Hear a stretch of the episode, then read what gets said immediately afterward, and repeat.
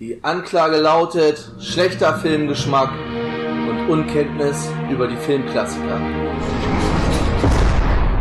Und damit herzlich willkommen zurück im Knast, herzlich willkommen zurück zu Shawshank Lebenslang, unserem kleinen Adventskalender. Ich bin der Tobi und mit mir heute Abend dabei einmal der Bernd. Ho, ho, ho. Der Arthur. Servus. Und der Gerrit. Hallo. Bevor wir hier anfangen, kurz wieder die Atmo einfahren hier. Ähm, ich hoffe, ihr habt euch ein Getränk geholt. Ich habe heute hier ein leckeres Winterbock und sage damit auf diesem Wege schon mal Prost danach dazu. Stößchen. Oh, das klang jetzt so, als wäre da Flüssigkeit auf dem Mikro gelandet. ja, ähm, wir gehen weiter in unserem kleinen Adventskalender. Heute gucken wir in Zelle 4 und ähm, gucken wir mal, was sich dort hinter verbirgt.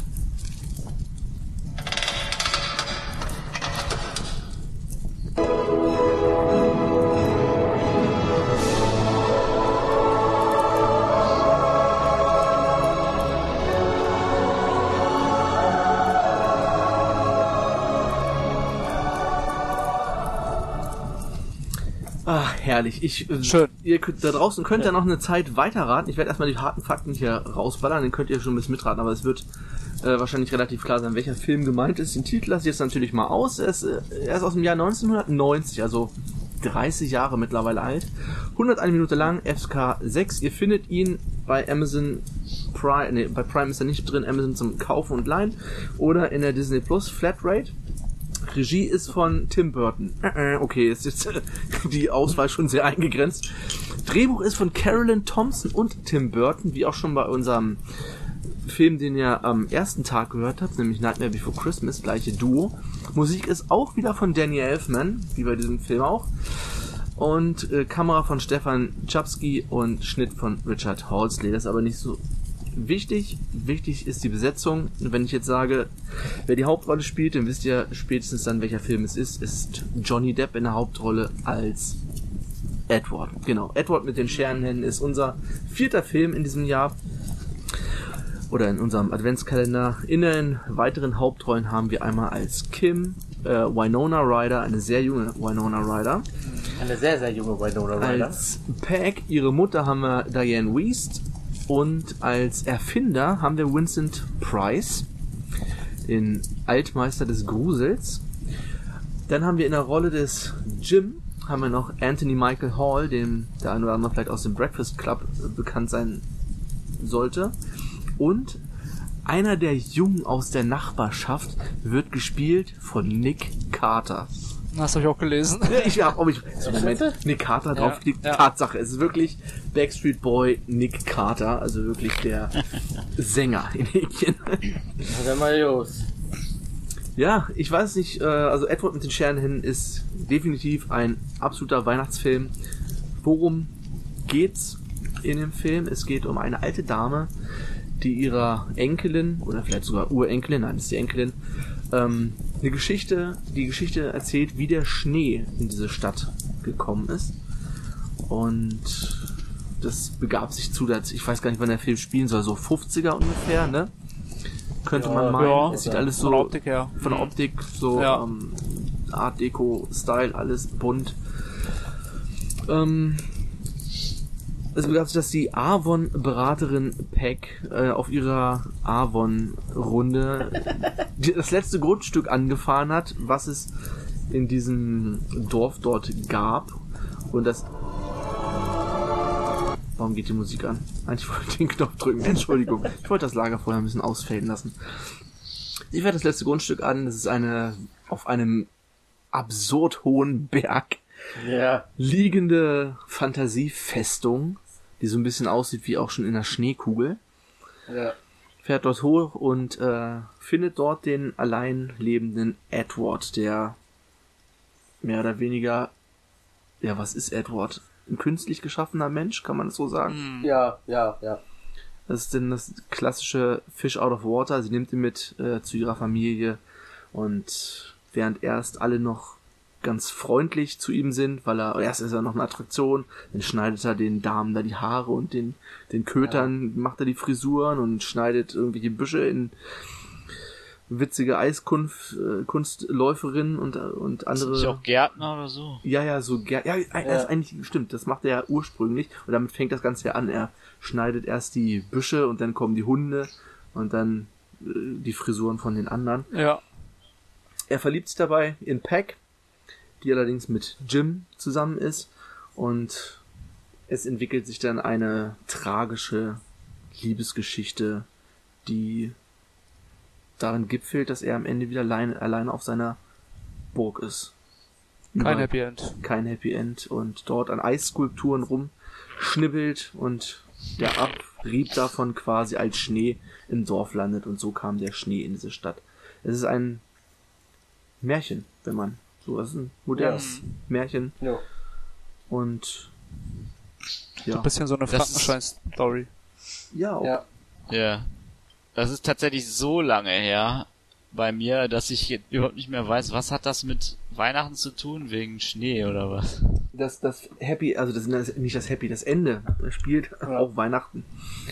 Also Ach so. Es ist wirklich nur im letzten Teil. Den restlichen Film über machen sie Barbecue, es ist äh, Sonne, Sommer, Sonnenschein. Und dann so das letzte Viertel spielt halt zu Weihnachten, wo noch kein Schnee ist. Da ist ja noch diese Szene, wo der Vater auf dem Dach diese, diese Schneematte antackert. Also eine Ausrollwatte, die er auf dem Dach festtackert, weil da sonst nie Schnee ist. Keine Ahnung. Das spielt vielleicht in New Mexico oder Arizona oder so. Ne? Ja. Ja. Irgendwo Ich glaube-. Also für mich, ich würde den jetzt auch nicht unbedingt so als in die Kategorie Weihnachtsfilm einordnen, aber äh, ich finde die Musik trägt dazu ganz massiv bei und auch, ja, das äh, Setting halt so ein bisschen, ne? Klar. Ja. Äh, und ja, Thema Liebe ist ja immer sowas, was man vielleicht auch mit Weihnachten in Verbindung bringen kann, wobei das natürlich hier am Anfang erstmal noch im Hintergrund steht. Äh, es ist schon ein bisschen so eine bizarre äh, ähm, Geschichte eines ja, Freaks, so. Ne? Also ein Drama fast schon irgendwo, ein bisschen auch. Äh, aber es passt irgendwie von der Stimmung her. Also da gehe ich, geh ich schon mit, mit Tobi irgendwie. Also keine Ahnung, hat einfach Ja. irgendwas. Ich weiß nicht, ob das Danny Ja. Elfman ist, der, das, der das in mir äh, auslöst oder noch was anderes. Ja, das ist. Ich war äh, äh, erstmal was noch, erstmal was wir ganz vielleicht ursprünglich, was wir noch vergessen haben. Er hat natürlich eine Hand oder beide Hände sind Scheren. Er hat keine normalen Hände. Das haben wir jetzt vergessen zu sagen. Aber Ja. wer das Poster gesehen hat, der weiß, äh, dass es so ist. Also Ja. er kann hat, kann keine Berührung richtig machen, ohne wen äh, zu verletzen. Meistens. ja Ähm, man kann ja dann, auch noch mal kurz sagen, er hätte ja eigentlich zu Weihnachten von seinem Erbauer äh, Hände kriegen sollen. Also er hat ihm die auch schon gezeigt und etwa tötet ihn aus Versehen dabei. richtig. Das ist ja noch dieser Subplot, der ab und zu mal auftaucht, wenn so seine Vergangenheit gezeigt wird. Und da ist auch noch so ein Weihnachtsaspekt. Da gibt's doch einmal diese Maschine, die Kekse backt. Genau. Das ist noch so eine Weihnachtsplätzchen. Deswegen Ja. ist das vielleicht auch noch, noch so ein weiterer Ja. Grund Richtung Weihnachtsfilm. Und was natürlich eigentlich die prägnanteste Szene im Film ist, ist dieser Ice Dance, was auch das Lied, was ich eben abgespielt habe, das heißt auch Ice Dance. Das ist dann auch Weihnachtsabend, wo dann auf die Gäste gewartet wird und er draußen an so einer Eisskulptur im Garten rumschnibbelt und da Schnee entsteht und Winona Ryder da im Eisregen oder im Schnee halt tanzt und das sagt sie glaube ich auch in der letzten Szene nochmal, wenn du genau äh, hinguckst, dann kannst du mich immer noch im Schnee tanzen sehen oder so ähnlich. Deswegen, also Das ich ist- gucke den jedes Jahr zu Weihnachten. Ja. Ich finde den auch toll. Und er, auch, was wir schon bei Nightmare Before Christmas gesagt hatten, es ist auch dieser Gothic Touch, ne? Also dieses typische Tim Burton, der Tim Burton Style halt, wie Dinge aussehen oder was, was ich ja von Batman über Nightmare Before Christmas und was weiß ich hier, Sweeney Todd und was er nicht alles gemacht Ja. hat, zieht sich ja durch seine ganzen Filme, sieht ja eigentlich Ja. immer relativ. Es fehlte nur Helena äh, Bonham Carter, aber vielleicht war die zu dem. Zeitpunkt bei ihm noch nicht äh, Ich war vorstellig noch zu geworden. jung oder so vielleicht. Nee, auf jeden Fall ein sehr schöner Film.